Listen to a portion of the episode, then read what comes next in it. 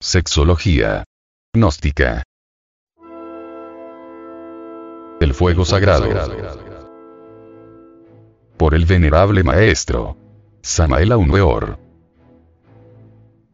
El descenso a la novena esfera. El sexo, fue desde los antiguos tiempos la prueba máxima para la suprema dignidad del hierofante. Hermes, Buda, Jesús, Dante, Zoroastro, Quetzalcoatl, etcétera, etcétera, etcétera. Tuvieron que pasar por esa terrible prueba. Allí baja Marte para retemplar la espada y conquistar el corazón de Venus. Hércules para limpiar los establos de Augías y Perseo para cortar la cabeza de la medusa con su espada flamígera. El círculo perfecto con el punto mágico en el centro, símbolo sideral y hermético del astro rey y del principio sustancial de la vida, de la luz y de la conciencia cósmica, es fuera de toda duda un emblema sexual maravilloso. Tal símbolo expresa claramente los principios masculino y femenino de la novena esfera. Es incuestionable que el principio activo de irradiación y penetración se complementa en el noveno círculo dantesco con el principio pasivo de recepción y absorción. La serpiente bíblica nos presenta la imagen del logos creador o fuerza sexual que empieza su manifestación desde el estado de potencial latente.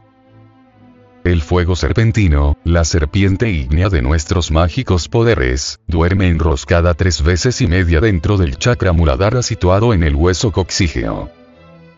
Si reflexionamos muy seriamente en esa íntima relación existente entre la A, S, y la Tau, cruz o T, llegamos a la conclusión lógica de que solo mediante el Sahaja Maituna o magia sexual, se puede despertar la culebra creadora.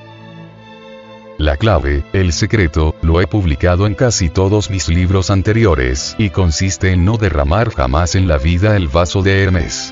El enseninis, durante el trance sexual. Conexión del lingam yoni, falo útero, sin eyacular nunca ese vidrio líquido, maleable, el enseninis, porque en esa sobredicha sustancia que los fornicarios derraman miserablemente, se encuentra en estado latente todo el ens virtutis del fuego. Obediente a la diosa, que asemeja una serpiente dormida en el Eswayambulingami maravillosamente ornada, disfruta de lo amado y de otros embelesos. Se halla prendida por el vino e irradia con millones de rayos. Será despertada durante la magia sexual por el aire y el fuego. Con los mantras. Yam Yam. Y. Dran. Y por el mantran. La H, suena como J, así. Cantar estos mantras en esos preciosos instantes en que el falo esté metido dentro del útero, así despertará la serpiente ígnea de nuestros mágicos poderes.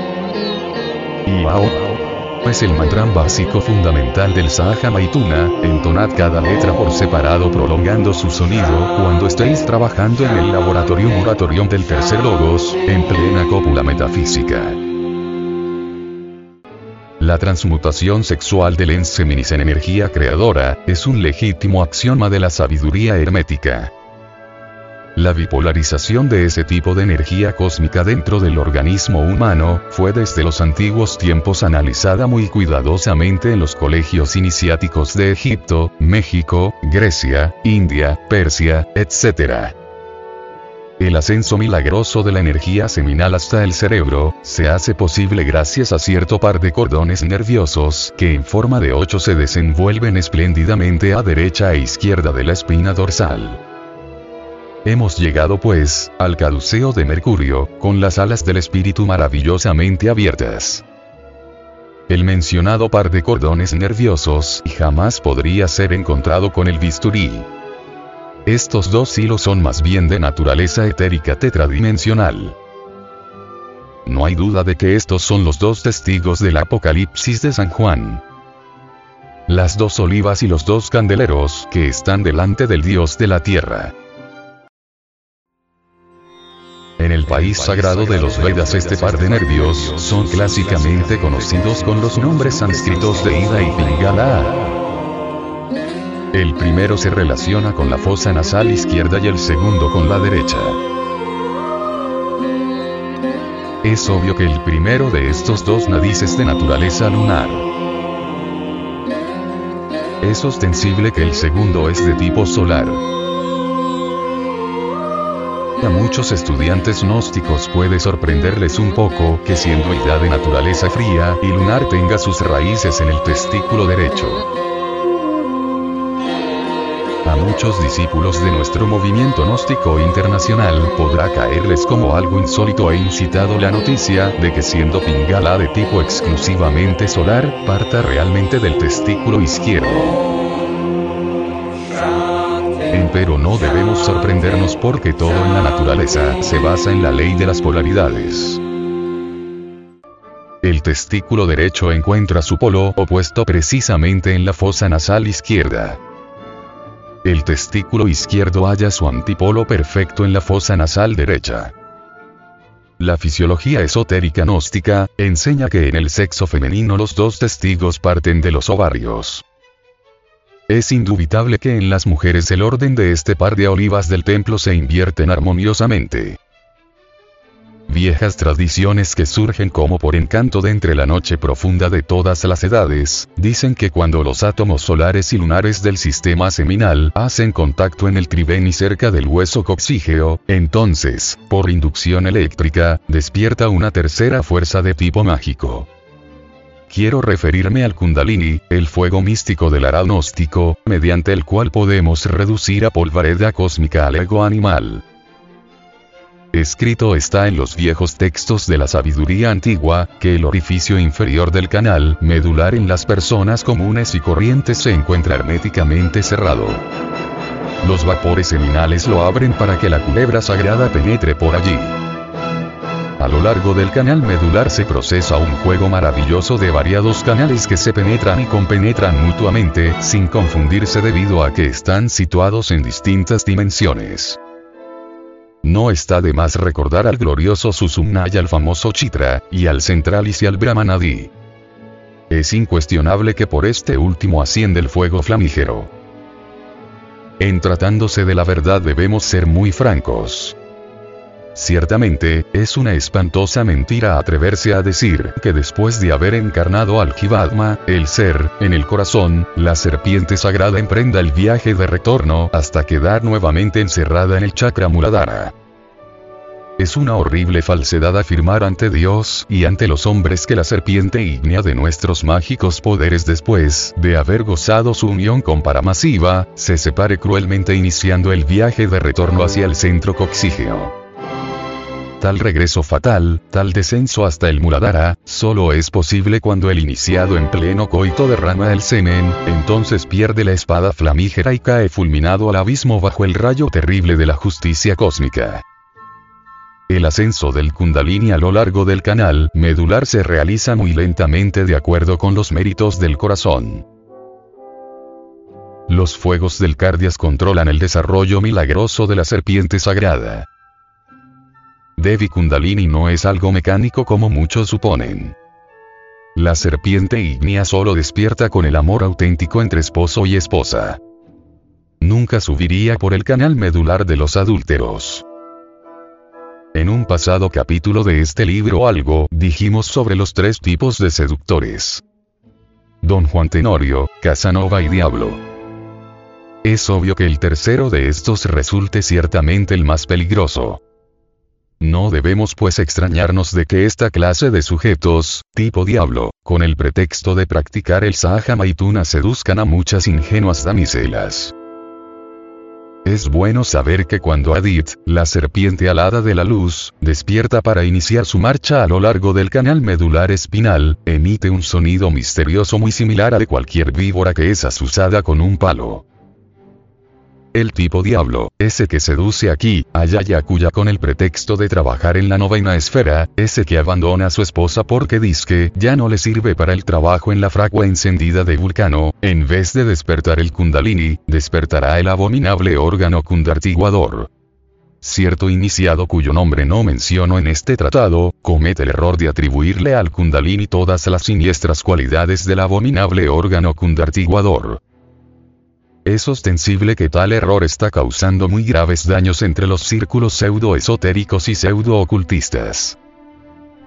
es urgente, inaplazable, comprender, que en modo alguno es posible eliminar a todos esos yoes pendencieros y gritones que llevamos dentro, si no apelamos al auxilio de la kundalini aquel iniciado que cometiera el delito de pronunciarse en maladad ahora contra el Kundalini, es obvio que será debidamente castigado por los jueces de la ley de la catancia, quiero referirme a los jueces del karma superior, ante los cuales comparecen los maestros de la logía blanca. En nombre de eso que no tiene nombre, digo. El Kundalini es la duada mística, Dios Madre, Isis, María o mejor dijéramos Ram. I, O, Adonía, Insoberta, Rea, Cibeles, Tonantzin, etc. El desdoblamiento trascendental de toda mónada divinal en el fondo profundo de nuestro ser. Analizando raíces aclaro. La palabra kundalini deviene de dos términos, kunda y lini. Kunda, nos recuerda al abominable órgano kundartiguador. Lini, palabra atlante que significa fin. Kundalini. A fin del abominable órgano kundartiguador. Es obvio que con el ascenso de la flama sagrada por el canal medular, llega a su fin el órgano de las abominaciones, concluye la fuerza foática ciega. Tal foad negativo es el agente siniestro en nuestro organismo mediante el cual lo ideoplástico se convierte en esa serie de yoes que personifican nuestros defectos psicológicos. Cuando el fuego se proyecta hacia abajo desde el chakra coxígeo, aparece la cola de Satán, el abominable órgano kundartiguador. El poder hipnótico del órgano de los aquelares tiene pues adormecidas y embrutecidas a las multitudes humanas. Quienes cometen el crimen de practicar tantrismo negro, magia sexual con eyaculación seminal, es ostensible que despiertan y desarrollan al órgano de todas las fatalidades quienes traicionan al gurú o maestro, aunque practiquen tantrismo blanco, sin eyaculación seminal, es obvio que pondrán en actividad al órgano de todas las maldades. Tal poder siniestro abre las siete puertas del bajo vientre, los siete chakras infernales, y nos convierte en demonios terriblemente perversos.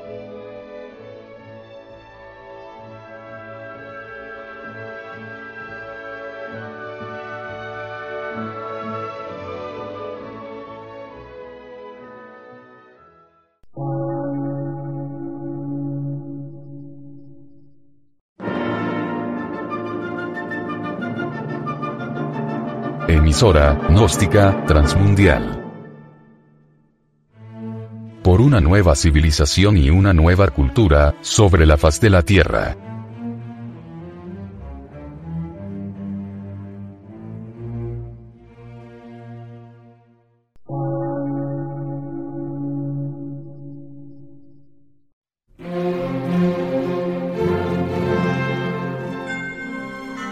Medio de radiodifusión científico, artístico, místico y filosófico, de la Asociación Colombiana de Centros de Estudios Gnósticos, Antropológicos, Psicológicos y Culturales. A.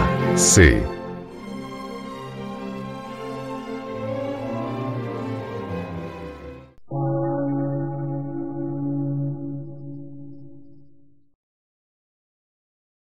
Lectura en movimiento. Difusión sin fronteras.